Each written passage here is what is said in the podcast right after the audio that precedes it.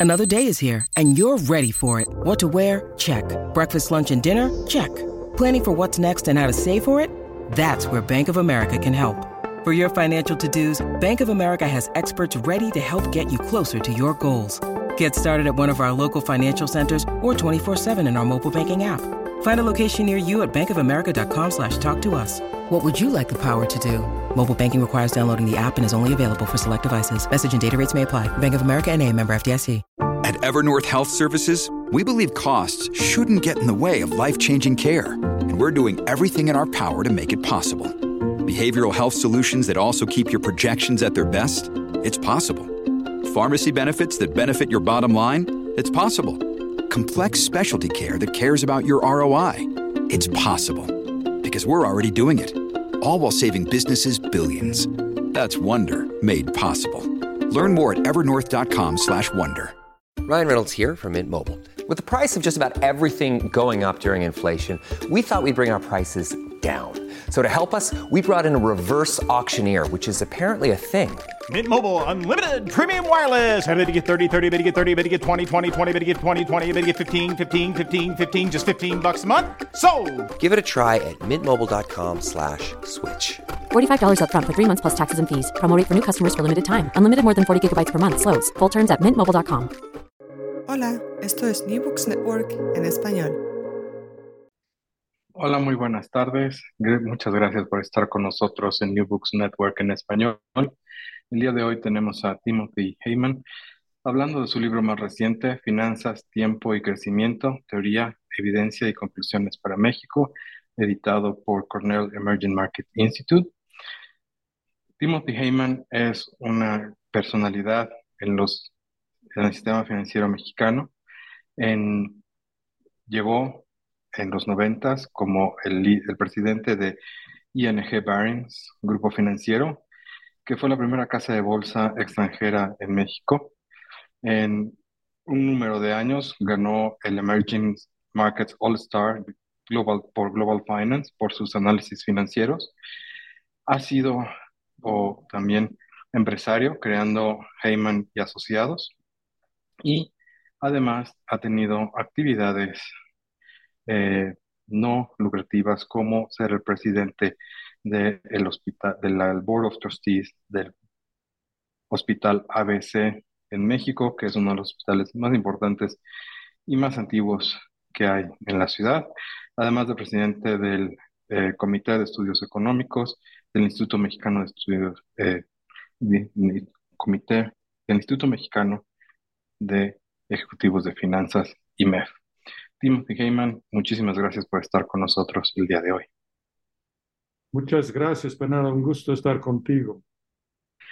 Antes de que hablemos del libro, Timothy, me gustaría que nos ayudaras un poco diciéndonos cómo es que llegas a México y cómo siendo un, lo que, un- una persona de empresa, una persona institucional, tienes el interés por escribir no uno, sino ocho libros que han sido muy leídos todos ellos en, en el ámbito mexicano.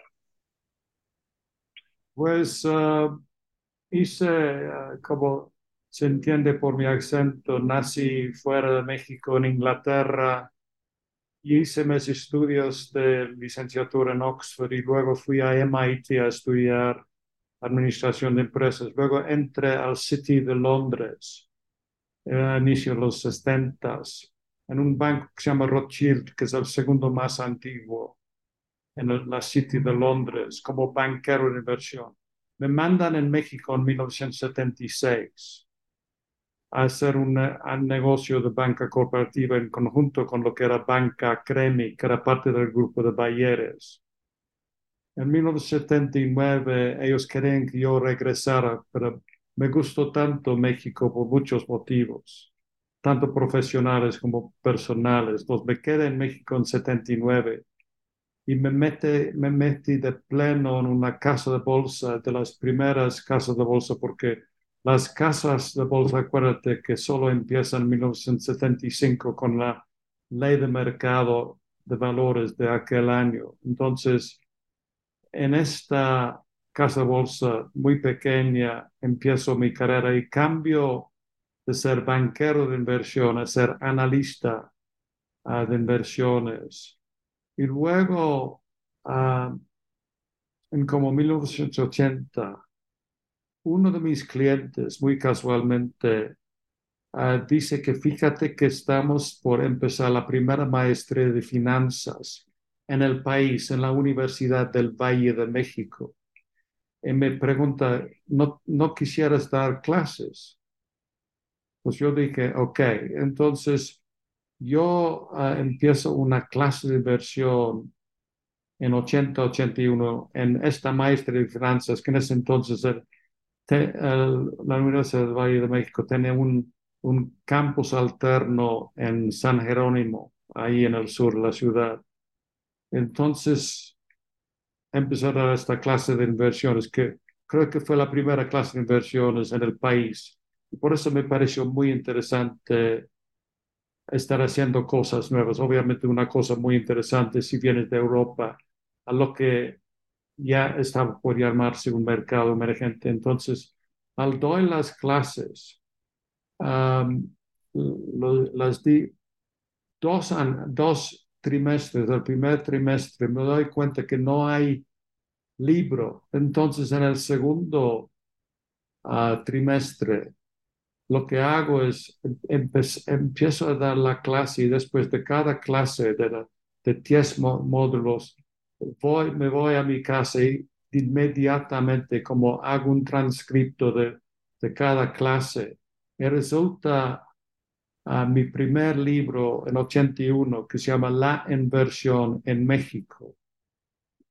Um, no, no tengo empacho de decir que estaba medio imitando el título, uno de los primeros libros populares de economía que se había hecho en México el año anterior de un señor que se llama Luis Pasos, que se llamaba La devaluación en México. Entonces me, hace, me hizo muy lógica hacer un libro que se llama La inversión en México. Entonces este libro salió en 81 y siendo el único libro de inversión, um, se vendió bastante bien. Um, entonces, um, entonces, luego el año siguiente, um, por una, una situación también rara, me encantan las coincidencias. Un alumno, no, no un alumno, mi primer empleado, porque era una pequeña casa bolsa donde yo era director de análisis, pero tenía, no lo van a creer, pero tenía como 12 empleados. Entonces, em, tuve mi primer um, empleados. Y él era estudia, estaba estudiando en el ITAM, un uh, muchacho bastante inteligente. Me dijo, ¿por qué no vienes a dar clases en el ITAM? Entonces fui al ITAM y yo tenía una relación medio lejano por haber uh, trabajado con el grupo de Bayeres. Entonces conocía a los cuates que eran los patronos, háganse cuenta, del ITAM. Pero los fui a ver y me recibieron muy amablemente les enseñé el libro. Entonces empecé a dar clases al ITAM en 1982. Entonces, de ahí en adelante, entonces fui um, desarrollando tanto a nivel profesional y a nivel um, académico. De tal suerte que en 1986 decidí hacer un libro, eh, era un libro si lo quieren llamar juvenil, en el sentido que era muy como periodístico, anecdótico, pero ya estaba yo empezando y no hay mejor forma de aprender ni de dar el, el ciclo. Yo ya había aprendido que no hay mejor forma de aprender como investigar, luego explicar en una clase y luego escribir. Entonces, al haber hecho un libro, también estaba leyendo todos los libros de inversión que yo podía encontrar en, en las tiendas americanas cuando iba a Estados Unidos. Estaba leyendo libros y también teoría de inversiones, que también había estudiado obviamente en MIT, uh, muy técnico, uh, la teoría de de uh, portafolios y otras cosas. Entonces, ya para 86 ya tenía otro libro, y, pero ya en forma más teórica y práctica, porque ya tenía experiencia. Había, apenas me había cambiado de ser eh, banquero de inversiones a ser um, básicamente administrador de inversiones analista de inversiones. Entonces, ya aplicando mis experiencias, porque ya había vivido, por ejemplo, el crack de 82, cuando México hubo, un crack que, crack que mucha gente no se acuerda, pero en 82 muy fuerte por la, la serie de eventos. Primero fue la devaluación masiva en, en febrero de 82 y luego la nacionalización de la banca y una serie de cosas que sucedieron. Entonces, muchas experiencias. Entonces, con resultado de esto y por mi lecturas experiencia, ya el, segundo libro fue muchísimo más estructurado. He empezado con la teoría de inversión, uh, ligando los, la palabra inversión y cómo se define la palabra, el concepto de inversión, y luego ligando con el concepto de valor presente, muy, muy importante, y ligando estas dos cosas, luego rendimiento y riesgo, y uh, um, luego uh, ya hablando ciclos económicos como la fórmula de la economía, uh, y otras cosas.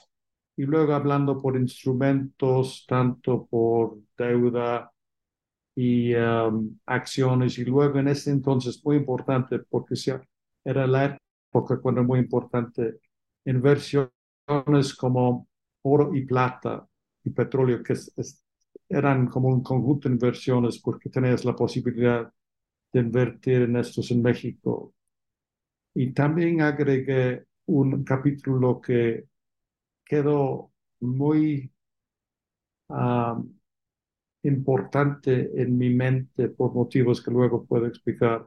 Entonces tuve un capítulo sobre el análisis de la irracionalidad, que fue muy importante, en donde uh, incorporaba conceptos um, psicológicos y sociológicos y cíclicos, muy importante. Y por, al final concepto de administración de inversiones. Al final, así fue el libro que saqué en 86. Uh, y también cabe mencionar que ya en 86, luego lo actualicé en 87, en, cuando estábamos en medio de un boom financiero. Entonces, en 87, pronostiqué el crack que luego sucedió en octubre uh, de ese año en etapas, paso por paso. Uh, identifiqué como cinco etapas de un, de un crack, boom un crack, en donde pronostiqué precisamente el crack. Y puede ser que eso más o menos, eh, espero que no es inmodesto, pero me estableció como, como una especie de pronosticador. Y de hecho, en ese año vendimos 10.000 libros, que en cualquier país no, no son pocos, inclusive salí en la lista de los bestsellers de Sanborn, el quinto lugar de la lista de bestsellers de Sanborn. Yo creo que antes había una novela y otro, una novela de autoestima, algo así, pero salió como bestseller. Y luego saqué otro, básicamente era el mismo título por distintas ediciones. Luego saqué otra edición en 88. Uh, y luego ya, como ya, ya habiendo cierto interés por México por la recuperación en el 88, por la recuperación de la bolsa. Y también México se había distinguido en su crack y también había todo el tema de los bonos Brady una serie de cosas. decidí traducirlo al inglés. Yo me autotraduje al inglés, es chistoso yo siendo inglés, pero yo, yo ya estaba escribiendo en español, etcétera. Entonces yo me autotraduje hice un libro que se llama um, Investing in Mexico, que era básicamente, no exactamente una traducción, pero porque no tenía tanta cuestión didáctica, porque las otras, los otros libros eran precisamente mi libro de texto para mi curso. Ya estaban empezando a utilizarse en las universidades y todo. Ya estaba dando, dando pláticas en las distintas universidades, inclusive donde estás tú, en el Anáhuac en el Ibero, luego en Guadalajara, en Tampico y Veracruz, una serie de lugares. Entonces, luego ya con base en este libro, me empezaron a, se empezaron a acercar conmigo los extranjeros. Entonces, cuando en 90 es cuando me contrata Barings, que es el banco segundo más viejo del City de Londres. Entonces yo soy las pocas personas que he trabajado en el banco más viejo y el segundo banco más viejo en Londres. Uh, y ellos me buscaron ahí en esta... La, la casa donde yo trabajé ya había crecido de tener 10 empleados, ya, ya había crecido de tener como 300 empleados o algo así, pero, pero yo obviamente había crecido con la casa voz, creo que yo fui el segundo a bordo, etcétera. Entonces me contrataron. Ahora, Barings fueron muy expertos en mercados emergentes. Eh, eh, habían, de hecho, se había inventado el concepto por un cuate que se llama Antoine van Achbel, que de hecho yo lo conocí en 82, ya había ese concepto.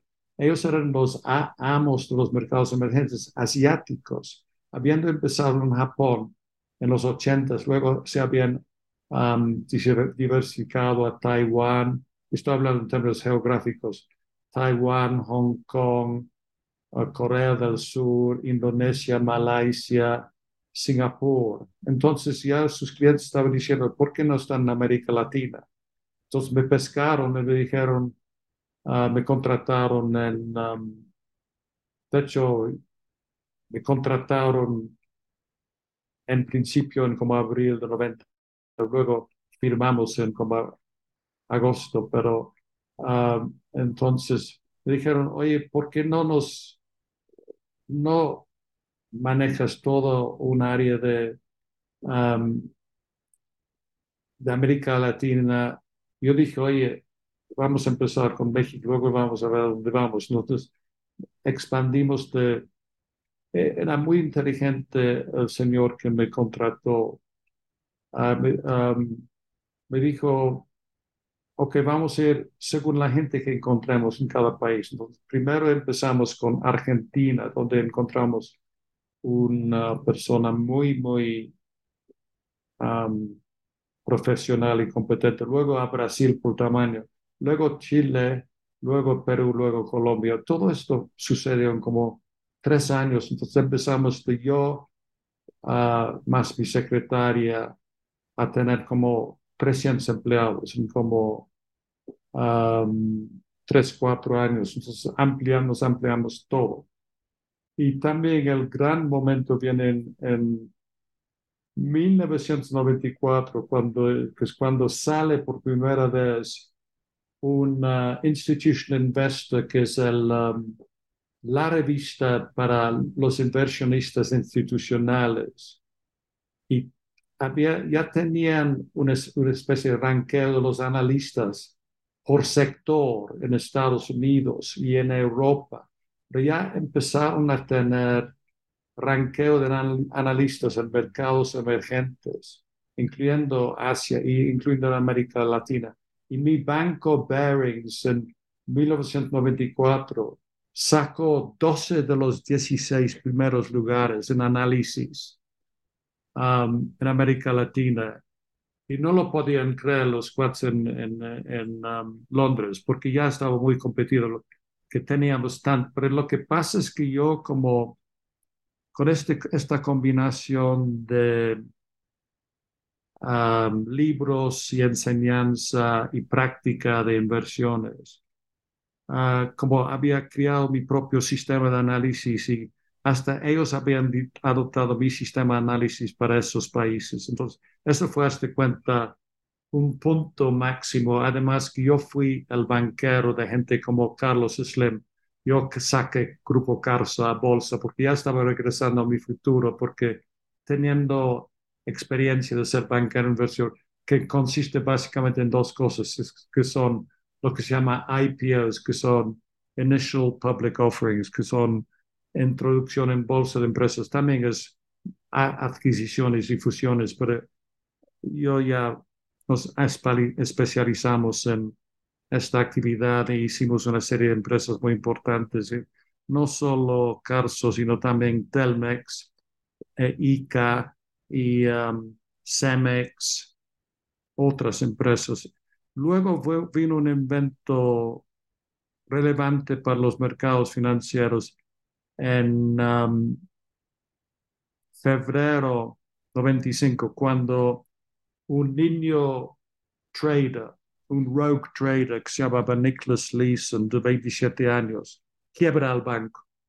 No lo quiebra, pero casi lo quiebra, pero lo vuelve, um, lo tienen que suspender, lo tienen que básicamente intervenir las autoridades uh, hasta que lo compre ING por una libra. De hecho, estuvimos en esta situación en una semana y nos compra ING. Y como teníamos tanto, um, francamente, tenemos tanta presencia en México, me tuve que ser presidente de la nueva empresa en México, que es la fusión de ING y Bergs. Eh, se me olvidó mencionar que en el Inter habíamos formado la porque cambió la ley en México y se permitieron que hubiera casas de bolsa que fueran propiedad de extranjeros. Habíamos iniciado Bearings Casa de Bolsa el 28 de noviembre de 1994. yo creo que fue la primera casa de bolsa extranjera en los 50 millones en donde México está en este pedazo geográfico del mundo.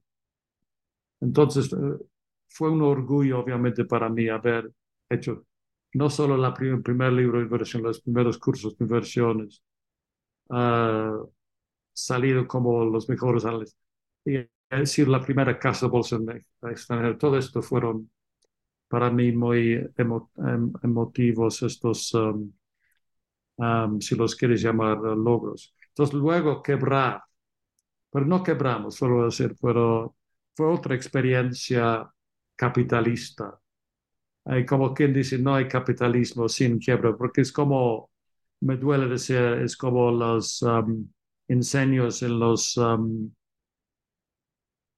en los bosques, y ni modos, es como los ciclones, son los, los, los temas naturales y uh, lo que llamaría Schumpeter la destrucción creativa. Entonces, uh, así fue, entonces yo ahí estaba yo como presidente de este nuevo grupo financiero, como tú mencionaste, Bernardo. Y, eh, luego me di cuenta que um, no, yo no quería ser presidente de un banco con el riesgo de crédito, porque crédito no me interesaba. Y después de como, después de la fusión oficial, después de como nueve meses, regresé al ITAM y decidí tomar un año. No, decidí ver si finalmente me gustaba la academia para, en forma permanente. Entonces regresé al ITAM y decidí ya hacer, tenía la opción entre ser, tomar el examen del CFA, eh, um, que es una, un, título, título que puedes tener como analista. Yo de hecho había, yo conocí los CFA porque yo había sido presidente del comité de análisis de la Asociación Mexicana de Casos de Bolsa. Yo los había traído a México y habían traído los exámenes. Entonces, yo, yo pensé que por haberlo hecho me iban a dar un CFA gratis, pero no les pareció. Entonces tenía la opción entre hacer un libro, hacer un CFA. Lo que decidí fue leer los libros. Entonces, durante este tiempo en donde yo estaba, como tú estás en el Anáhuac, yo estaba sentado como ya de tiempo completo, porque eran muy amigos míos toda la gente del ITAM porque yo llevaba toda esta década anterior dando clases ahí. Ya con el ya no tenía tiempo, pero yo quería regresar.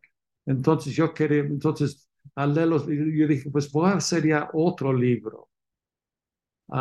tomando en cuenta toda mi experiencia, no solo estar en México, pero ya tener todos estos colegas, imagínate en, en Japón, en, en Indonesia, en Malasia, en Singapur, también teníamos ya en África, en Egipto, en Europa del Este, en Rusia, en Marruecos. Era un, era un, los llamamos the Club Mediterranean, del, Club Mediterráneo de los, las Casas porque cada uh, libro, uh, cada um, texto de análisis tenemos portadas muy bonitas de los templos o de los pirámides de los países. Entonces era, era una experiencia extraordinaria porque yo tuve que viajar a Singapur, a Japón, fui tres veces, a Europa, a Suiza, a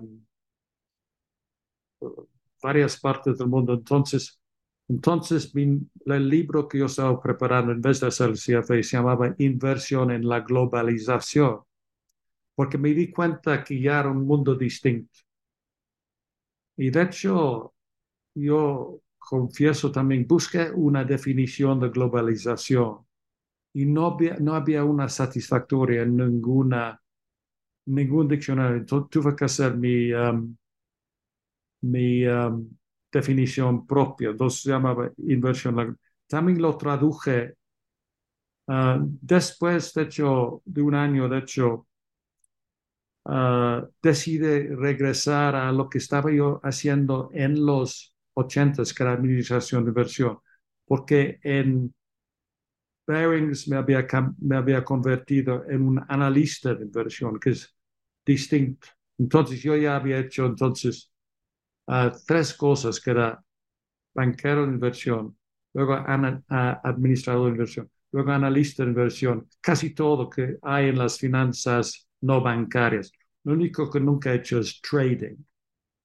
Um, pero decidí regresar a para ya formar mi propia empresa, después de haber sido empleado, he sido básicamente empresario, formar mi propia empresa que era la mejor seguridad, no tener, depender de nadie.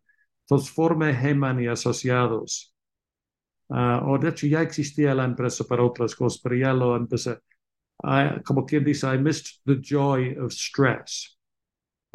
Entonces, uh, ya regresé, salí del ITAM en marzo de 97 habiendo pasado. Entonces ya salió mi, el libro en español en 98, luego lo traduje al inglés y salió en 99. Y cambié el título, que es exactamente, si lo piensas bien, Mexico for the Global Investor, que es como México desde el punto de vista inversionista, otro México en la globalización. Era México, entonces, pero es una traducción exacta con eso fue en 99. Entonces, luego de ahí en adelante estamos creciendo mi empresa, no sé cuánto, netamente institucional, Heyman Asociados. Entonces estaba, estamos, uh, crecimos, empezamos con uno, empecé, ya con clientes ya por mis relaciones que ya tenía en el medio financiero mexicano y empresarial con varios clientes, pero llegamos a tener eh, activos bajo administración de como 2 mil millones de dólares. Y en 2011 um, se acerca a mí una empresa muy grande, la tercera más grande en, de, de, inversiones listada en la Bolsa Mexicana de Nueva York, que es Franklin Templeton y después de dos años de due diligence, cerramos el trato en julio de 2013. Y yo me quedé también, de hecho, como condición con ellos. ¿Por, ¿Por, qué me quedé con ellos? Porque no, no quería desertar a mis clientes, que tenía que estar seguro que a pesar de ser una empresa muy renombrada y muy global, Franklin Templeton. Sir John Temple, por cierto, había estudiado en mi propio colegio de Oxford, que fue una pura coincidencia, pero anyway. Pero um, ellos los compraron y me quedé seis años y medio más para asegurarme que estuviera. También mi, todos mis um, colegas, son cuates que yo contraté básicamente del ITAM, estaban creciendo para que ellos crecieron y ya los primeros estaban conmigo, uno empezó con 2001, otro en 2004, otros 2006. Mi grupo quedó muy intacto y ahí siguen, pero entonces yo terminé con ellos en 2020, pero mientras tanto, Ah, ¿Cómo llega? Es una larga explicación, um, Bernardo, pero eh, igual. Um, pero se me hace relevante esta experiencia respecto a este último libro que estamos hablando. De hecho, hablaste de ocho libros. De hecho, he hecho diez, incluyes estos dos últimos. Uno se llama Finanzas, Tiempo y Crecimiento y el otro se llama Finance, Time and Growth. De hecho, yo creo que este libro sí lo empecé en inglés. ¿Por qué? Porque surge de una relación que hice mientras estaba yo uh, con Franklin Templeton, porque por una serie de casualidades me hice amigo de una, la directora de The Emerging Markets Institute en Cornell Institute University. Esto viene explicado, de hecho, en el libro. Ella me hizo, ella me hizo la invitación en 2016 de platicar con sus alumnos en The Emerging Markets Institute.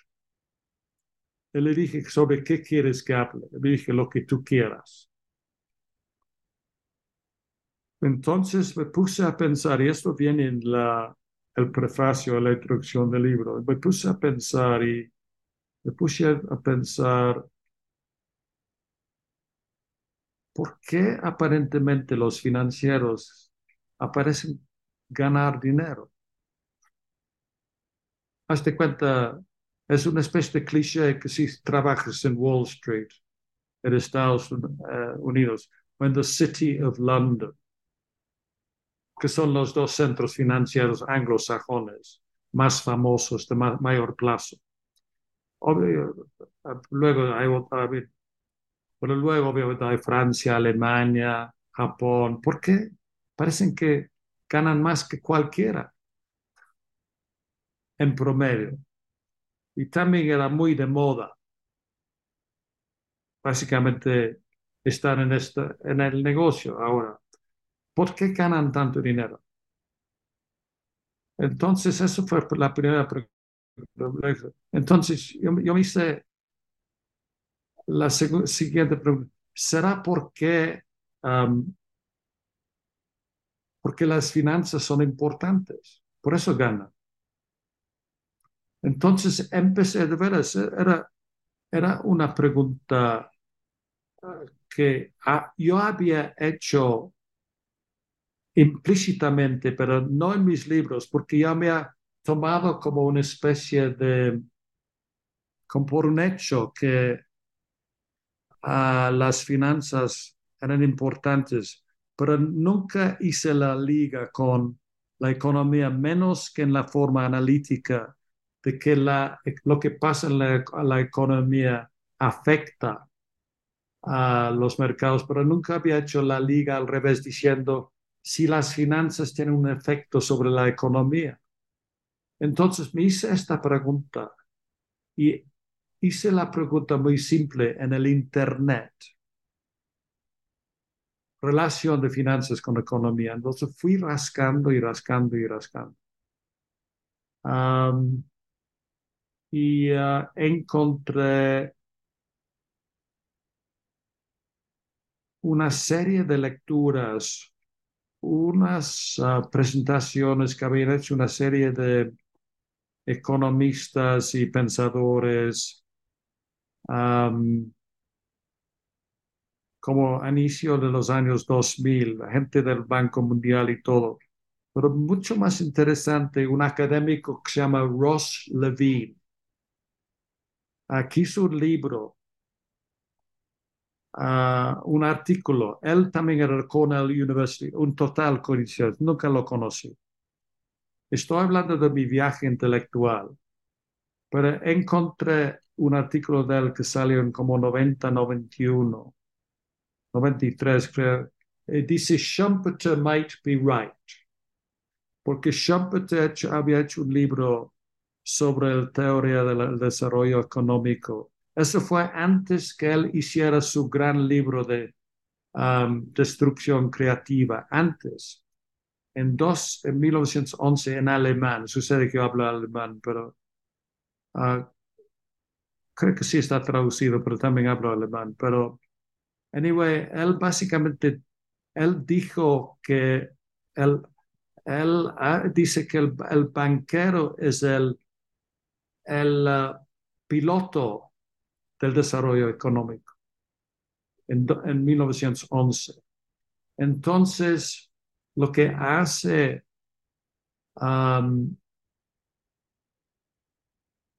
lo que hace Ross Levine en 1993 es, ¿será cierto que las finanzas detonan el crecimiento? Entonces, él hace una serie de regresiones uh, económicos del desarrollo financiero ligado a la economía, no al revés, y descubre que sí hay una relación positiva. Y luego también, él también en su artículo había visto que otra gente había dicho que era al revés, que el desarrollo económico um, detona las finanzas. Había otro cuate que había dicho que van en paralelo y él había determinado que sí es al revés. Que, y luego la cosa se consolida porque el Banco Mundial em, empieza a hacer um, indicadores de estos en 2013 entonces, esa es la secuencia. Entonces, esto es, yo ya, pero el otro tema es que yo ya había hablado de la historia de las finanzas. En mi libro anterior, que era The uh, Mexico for the Emerging Market, había hecho la historia de las finanzas, en donde empieza con los... Entonces, estas cosas los ligué. Entonces, no solo hablo de la, uh, del siglo XIX, hasta el siglo XX y XXI, pero también fui hasta los sumerios en el año 5, ah, en el año 3000 antes, porque leí otro libro brillante, un cuate que se llama Sidney Homer. Yo creo que a mí igual no puedo decir que ah, me inspiró porque él ya murió, pero es un cuate que era un bond trader con Salomon Brothers, que tampoco existe ahora.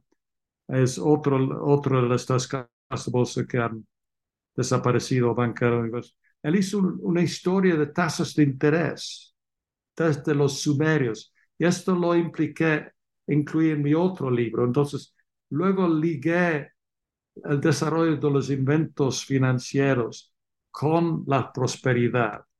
Entonces empiezo con los sumerios, y luego Babilonia, en donde las primeras leyes, leyes eran sobre finanzas, eran sobre um, eh, el invento del crédito, pues, y luego fast forward, uh, vamos a los venecianos, en donde un gran invento que fueron los bonos del Estado, que era un um, instrumento de ahorro importante. Y luego el primer invento de los mercados de valores que empieza en en um, Bélgica, en, en la, la, ciudad de Brujas, y luego Ámsterdam es donde empieza la primera bolsa en Ámsterdam, en Holanda.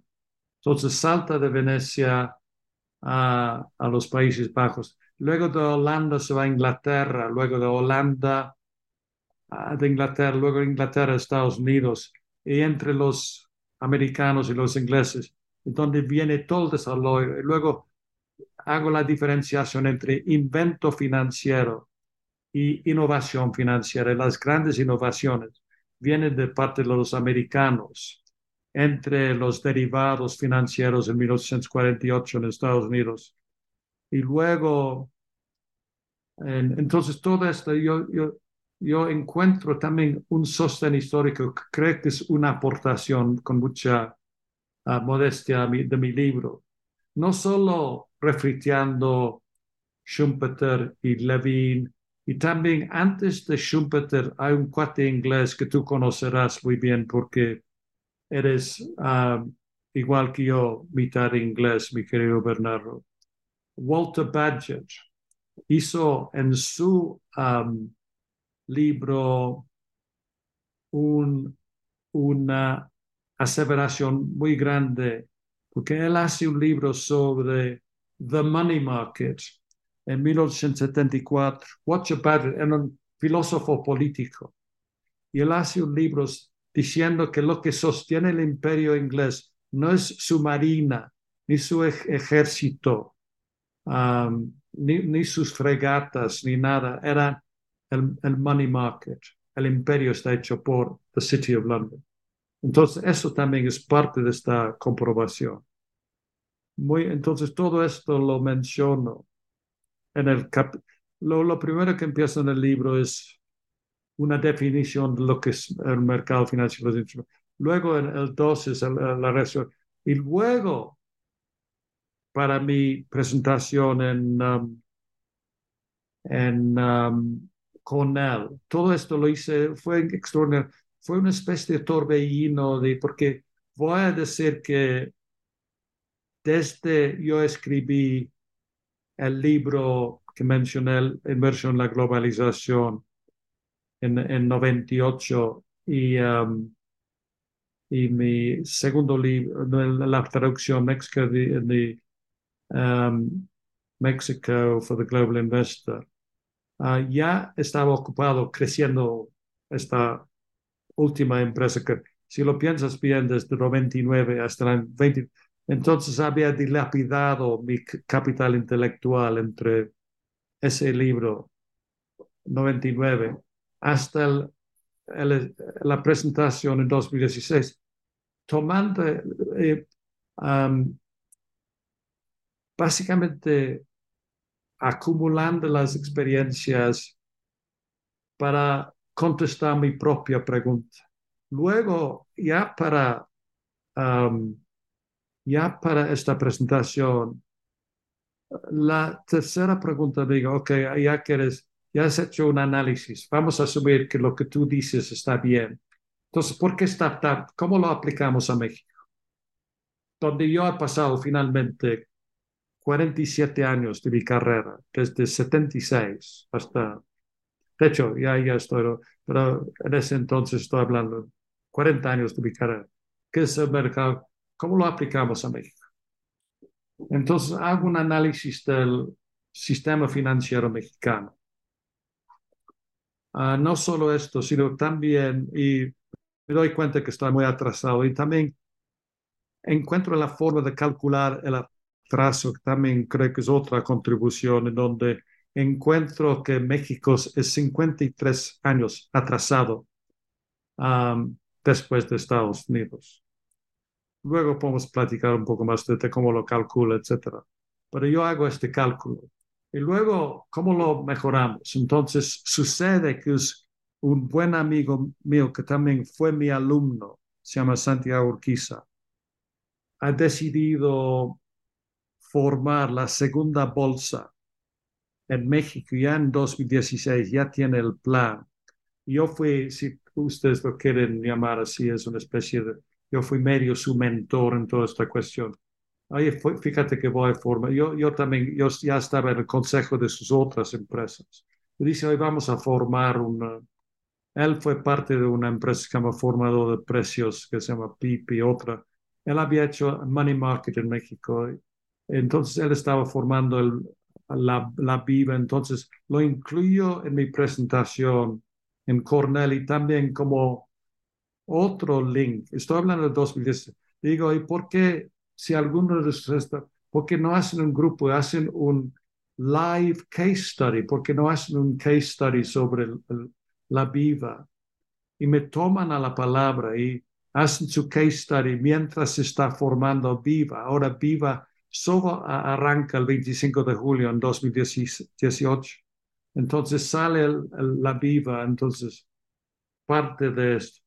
Entonces, todo está sucediendo. Es cuando yo, después de todo esto, lo tengo en PowerPoint. No, no, no lo tenía. Por... Luego es cuando decido hacer un libro. pero también yo creo que hasta también está en la presentación, estaba, no solo son muy importantes las finanzas, pero también hasta justifica la actividad del financiero porque el financiero sí es tan importante y si hace la cosa bien, está haciendo el bien, nada más haciendo bien su chamba. Porque al formar mercados financieros, está desarrollando el financiero. Entonces estoy como justificando, justificándole que ya sabes, todo el mundo dice, oye, las los financieros, ¿para qué les vamos a alabar? Son tan ricos, ¿por qué les vamos a alabar o praise, como se dice en inglés, si son tan ricos? Pero están haciendo una chamba muy positiva. Entonces, eso también, en ese sentido, estaba cerrando el círculo entre la filantropía y las finanzas. Ahora, tú mencionaste que yo fui, he sido filántropo, pues sí, yo soy he sido presidente del hospital y bla, bla, bla, pero también yo financio. Pero entonces, todo esto ya estaba en la presentación en Cornell. Luego, ah, para el libro, saco otra novedad, que luego te puedo, es una, es una respuesta muy larga a tu pregunta, pero es obvio que lo que he hecho es no solo eh, cómo es la culminación de mi actividad como escritor sobre finanzas, como analista e historiador de finanzas. Pero también es el libro más corto porque solo tiene como 70 páginas, pero como quien dice, Churchill dijo, eh, eh, ah, Ah, te he hecho una carta larga porque no tuve tiempo para hacerla corta, pero es un poco que ya tuve tiempo, he tenido tiempo para acortar todos mis conocimientos sobre las finanzas. Los, los comprimí. Los, el otro libro recién, anterior era de 450 páginas. Eso es un libro, cuando mucho, depende de 90 páginas, porque uno podría decir con la edad, uno puede uno puede abreviar las cosas. Luego, si quieres para ah, dejarte a ti uh, hacerme otra pregunta. El tema es que tengo algo muy nuevo que ya puse en el libro que hice después. Hice la primera presentación en Cornell en la clase de, de maestría de mercados y luego tienen una conferencia en emerging markets. Um, ya habían hecho mis amigos uh, un nuevo campus en Nueva York, en York. Hacen su conferencia anual para como 300, 400 personas. Hice la presentación de este libro, este, y fue um,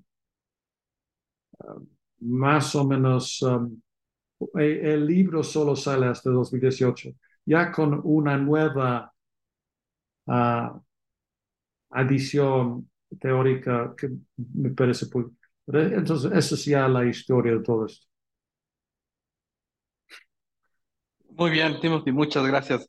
Obviamente adelantaste muchas de mis preguntas o las has contestado eh, eh, sin necesidad de hacer un, un, prompt.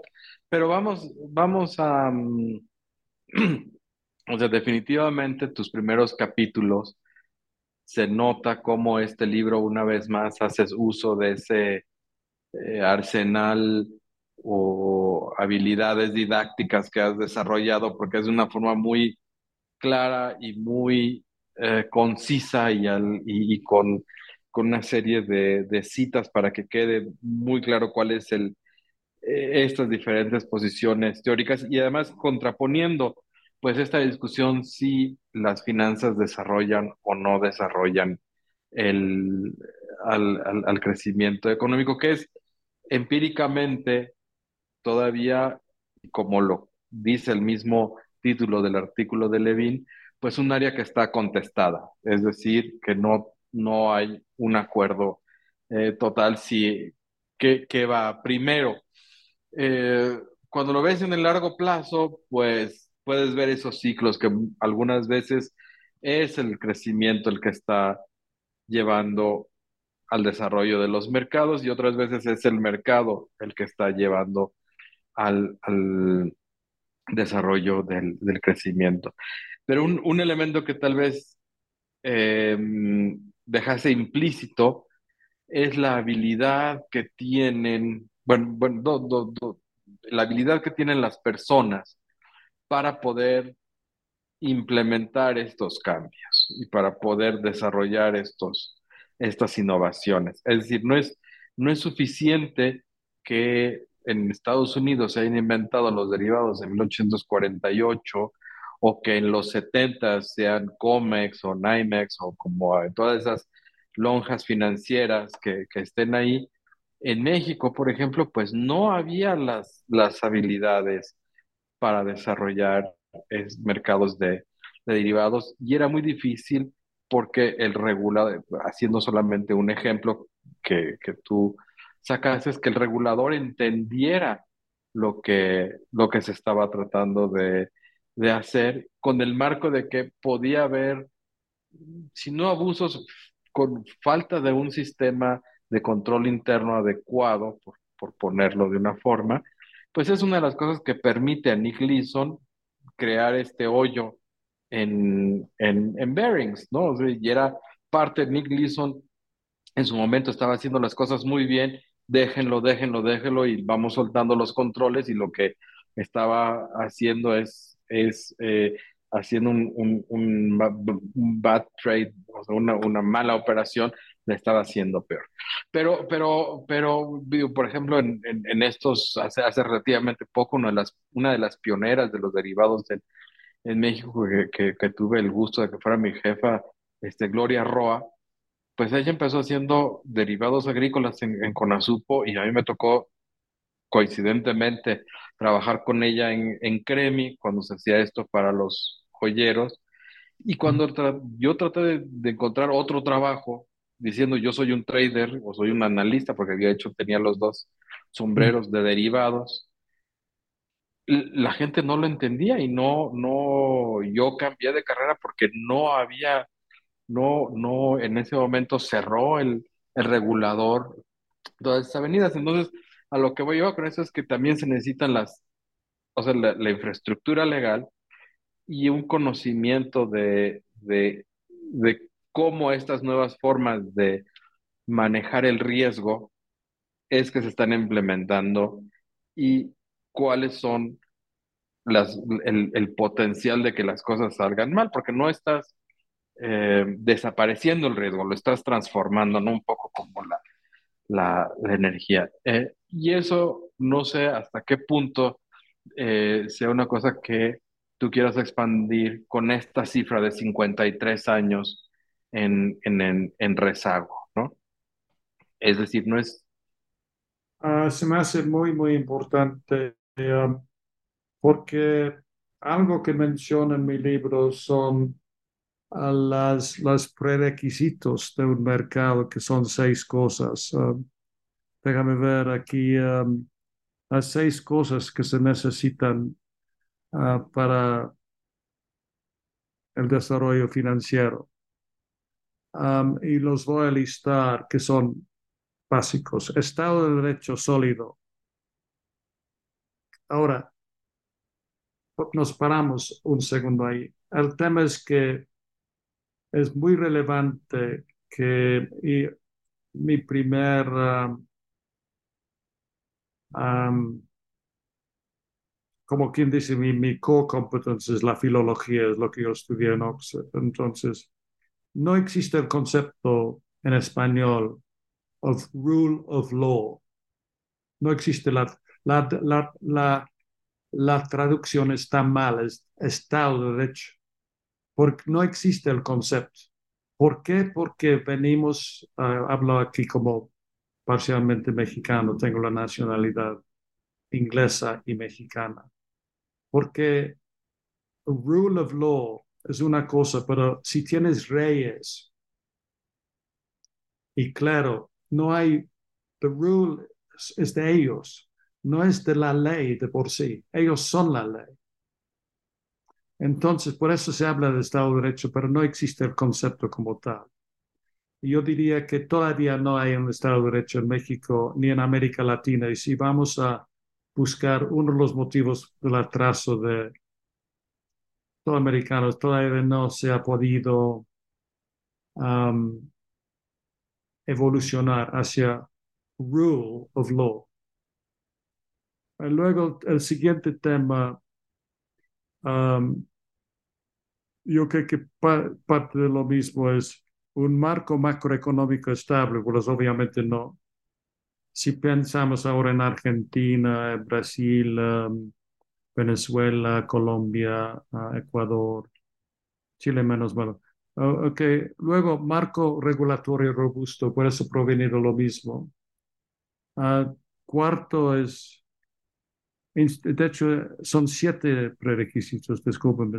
Entonces ya mencioné Estado de Derecho, marco macroeconómico, marco regulatorio. Luego, instituciones financieras eficientes por sana competencia. Ahí creo que tenemos un sistema bancario muy consolidado, básicamente, como sabemos, 70% extranjero.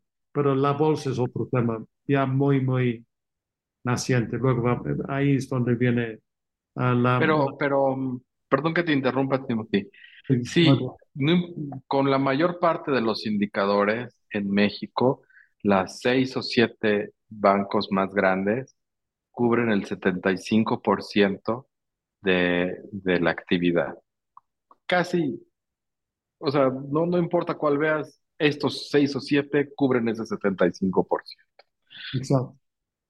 Eh, Pero si, mientras tanto, o sea, mientras tanto, y esa, era la pregunta, en el Reino Unido, en Inglaterra, desde 1911, tú también tienes a dependiendo de la década, pero después del proceso de consolidación, a partir de 1911 tú tienes aproximadamente 10 a 4 instituciones financieras que representan el 90% de los depósitos y, el, y, el, y también empiezas a ver los indicadores y tienes una, una concentración muy grande.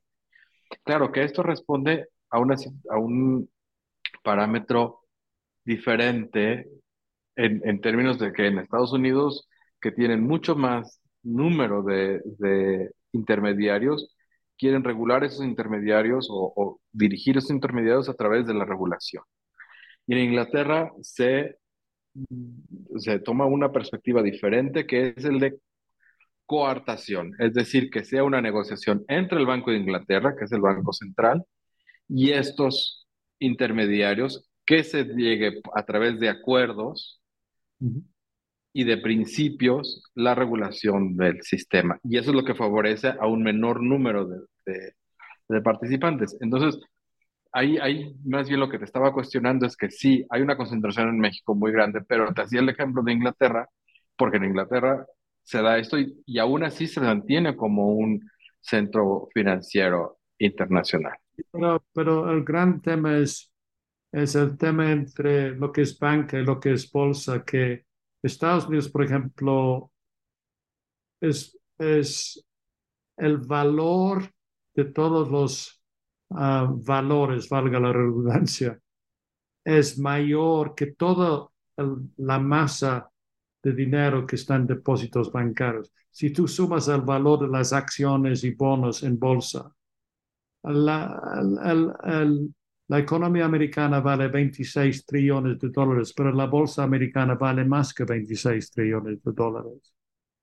Eso, a mí, en México la bolsa vale 20% de la economía. Uh, es es una, una cosa son las instituciones, otros son los mercados. Es muy importante este punto.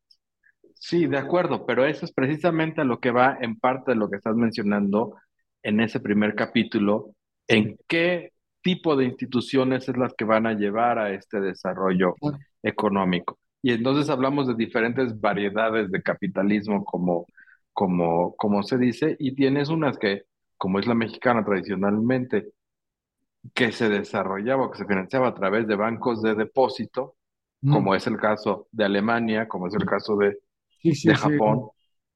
o a través de mercados financieros abiertos, y la inversión en, en, a través de estos mercados, como es el caso de Inglaterra y Estados Unidos.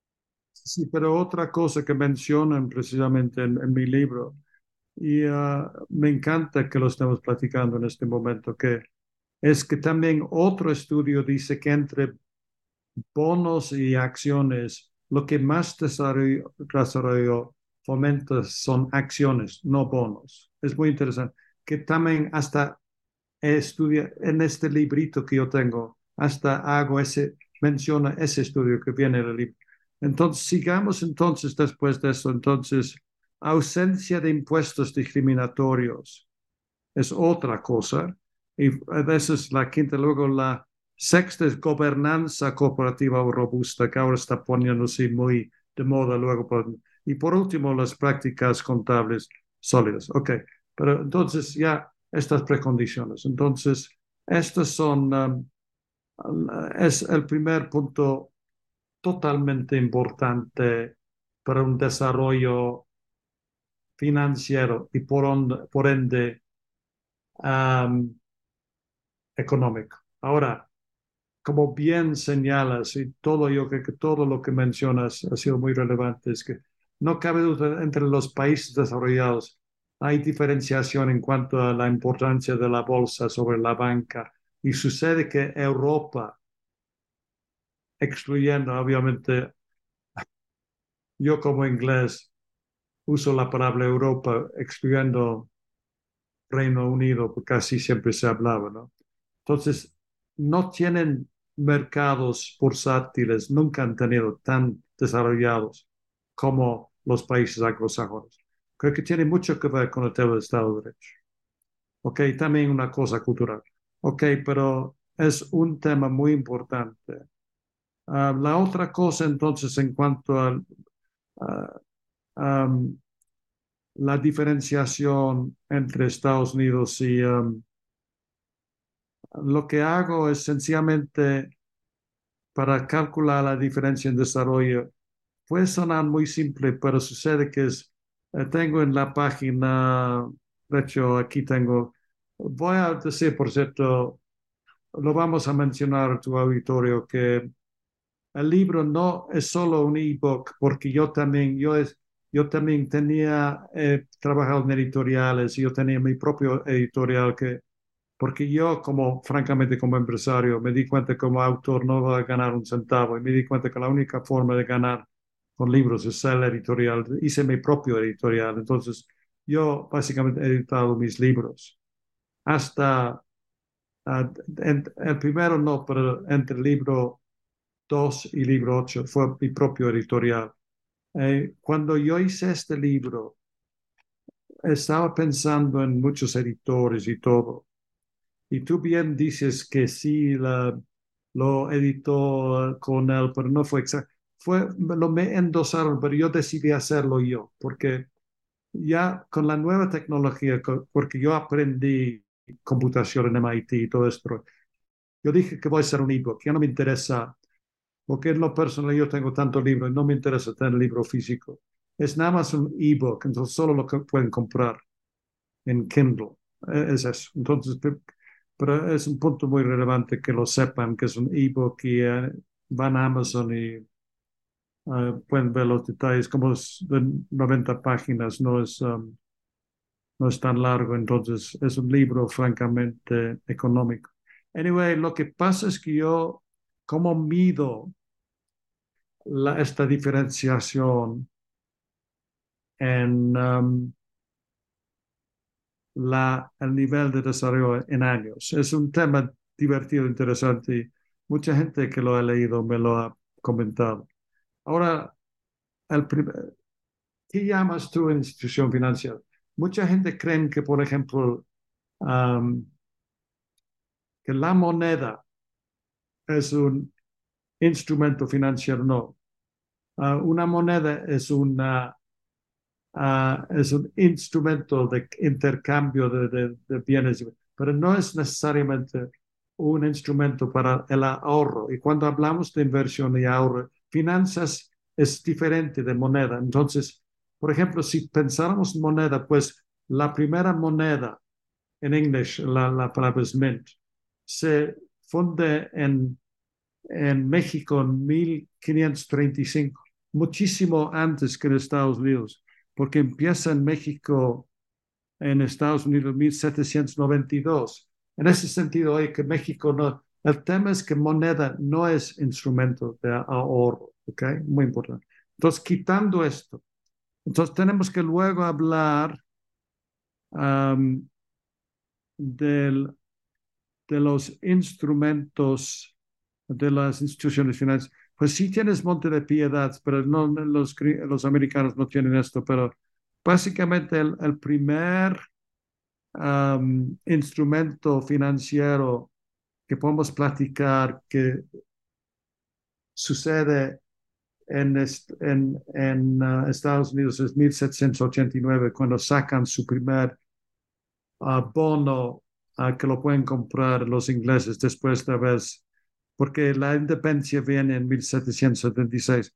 Pero la, el primer bono que sale de México independiente es 1824, pero es, es emitido en Londres o wherever. Pero luego la serie de, de instituciones donde podemos hablar es el primer banco comercial en Estados Unidos en 1791, en México en 1864. Nada más hablando de bancos. Luego, la primera bolsa en Estados Unidos en 1792 y en México en 1894. Entonces, luego hago la serie de instrumentos la primera bolsa, luego cuando el Banco Central, o que eso es casi similar, el Federal Reserve se funda en 1913 y uh, el Banco de México en 1925. Luego, um, la primera Comisión de Valores en Estados Unidos en 1934, en México en 1946. Luego la Ley de Mercado de Valores, eso es muy importante, en 1934 en México en 1975. Y luego de ahí en adelante, entonces, lo que yo hago, entonces, sumo todos estos años y la diferencia de años, ¿ok? Ah, los años en Can, desde su fundación, los sumo. ¿Y cuáles son más antiguos? Son más antiguos los americanos que los mexicanos. Para dar un ejemplo, hago una lista de todas estas instrumentos y e instituciones. Ok, ya hablé de la bolsa, de los bonos, luego de la bolsa misma, de las leyes de valores, y luego hablo, ¿cuándo son comparativos? Ok, Cuando, por ejemplo, el tema de los bancos de desarrollo no hay en Estados Unidos, entonces no lo menciono. ¿Cuándo es comparativos? ¿Cuándo son instrumentos comparativos? Entonces, comparo luego sociedades de inversión. La primera de deuda en Estados Unidos, 1924, en México, 1983. los primeros fondos indexados, ok, 1976 en Estados Unidos, 1988 en México, luego la primera agencia eh, calificadora de bonos, 1841 en Estados Unidos, y en México 1990. Luego, fondos de retiro especializados en Estados Unidos 1962, en México 1997. El primer mercado de derivados en Estados Unidos 1948, en México 1997. sí, y entonces ese es, o sea, ese es, entiendo la, la mecánica que es em, una, o sea, es, es, una, es una aproximación de eh, instituciones comparables o de actividades comparables y sacar esa diferencia de, de, de fechas.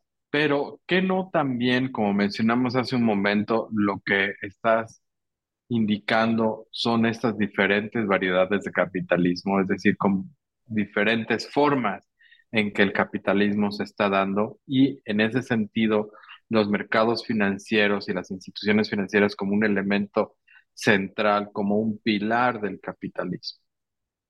Sí, completamente estoy, pero luego las, eh, quería luego ah, mencionar una cosa es decir que las finanzas son importantes. La segunda pregunta es, ¿por qué son importantes? Y eso es aquí. Y eso es para, y ahora nos metemos al rollo filosófico, metafísico. Y sucede que lo estudié en Oxford, es ni, ni, nadie de, uno puede ser, pero, um, porque mucha gente cree que una especie de, um, ya sabes, cosas como filosofía o idiomas para qué van a servir. ¿Y qué, cuál, cuál es la esencia del concepto de, hay el concepto de finanzas, no de dinero, muy, muy importante, porque yo defino las finanzas. Ah, ah, ah, ahora vuelvo a, a a- sencillamente vuelvo a, a la definición de las finanzas. Es muy importante, es algo a la cual yo llegué y eso lo menciono, imagínense, en mi primer párrafo del primer capítulo del libro. Y es muy importante, porque son las finanzas. Para los fines de este texto, una operación financiera es un compromiso el, entre el financiero y el financiado, en donde se acuerda un valor de financiamiento o inversión, un plazo para su repago y un rendimiento que el financiado paga al financiero. El término finanzas cubre esta actividad, ¿ok? ¿Qué, qué es lo importante de esta? eh, el tema de las finanzas es por necesidad, incorpora el concepto de tiempo. Porque si yo te compro un chicle a ti, eso es la transacción comercial, más no financiera. Yo te doy eh, cinco pesos y tú me das un chicle. Es una transacción comercial. Una transacción financiera, si no hay tiempo, no existe. El punto es que una transacción financiera implica el tiempo. Tres mil antes de Cristo implica que la gente está pensando en el futuro. Y si tú me prestas algo a, de hecho, los primeros préstamos no eran de dinero, eran de mercancías. Si tú me pagas, si tú me prestas, por ejemplo, si tú tienes un excedente por el tiempo, porque implica que alguien, si alguien le presta a alguien al- algo, implica que si tú, tú tuviste un excedente de un cereal y tú me prestas, ah, tú eres ah, ah, criado de ganado algo así, tú quieres alimentar a tu rebaño o no no sé qué, yo te presto un cereal y tú luego me pagas en tres meses. Implica que existe el concepto de tiempo, implica que tú tienes, estás, estás manejando un concepto de tiempo, estás sentado en al- algún lugar y cuanto más tiempo ya no eres nómada, estás sentado en un asentamiento humano. Tú estás en una civilización, sí, sigue. Perdón, te pero eso también tiene un, o va junto el concepto de incertidumbre, que es un concepto que hemos dejado, hemos Completamente riesgo. dejado riesgo, sí, pero no solamente riesgo, y, sino también es incertidumbre, que, que es central para, para gente como Frank Knight, que hemos dejado a un lado como un concepto, como un filósofo de la empresa, ¿no? Claro, Es, Frank, Totalmente. Está, mi punto es, al incluir el concepto estás manejando un concepto de futuro. Por definición, el futuro es, por eso necesitas regulaciones y ah, certidumbre. Empiezas con un concepto de crédito que es crédito de la latín es credo, es yo creo, yo creo en ti, confianza. Y todo, yo voy en la cuestión ah, ah, filológica, en mi, en mi, todas las pala- las palabras, interés también incluye Interés quiere decir que vence, es la palabra en latín, es venc- ven- vencimiento, interés. El tema, es hasta los, las palabras, viene capital, es una palabra que viene del latín de capita, de los cabezas de ganado, y todas las palabras vienen del latín y no sé qué, pero todo el tema viene de antiguo, pero, pero vuelvo a decir que el tiempo es básico, entonces vuelvo a decir que es porque cuanto más tiempo, más civilización y por lo tanto los países que tienen conceptos de crédito se vuelven más prósperos. Ese es mi punto. Por muy eso bien. Pues Tim, no, no- por no eso, más meta- metafísico que los conceptos de espacio y tiempo. Ya estamos en la- los ámbitos del señor Emmanuel Kant y bla, bla, bla. Está la cosa. pues ojalá y podamos leer una cosa más de tu pluma al respecto de estos conceptos que va a ser tan o más interesante lo que has escrito hasta ahora. Timothy Heyman, muchísimas gracias por participar con nosotros en New Books Network. Muchas gracias a las personas que nos han escuchado el día de hoy. Si no se han suscrito, por favor suscríbanse al podcast. Y si están suscritos, pues déjenos un ranking o un comentario que siempre nos ayuda. Muchas gracias otra vez. Gracias a ti, Bernardo.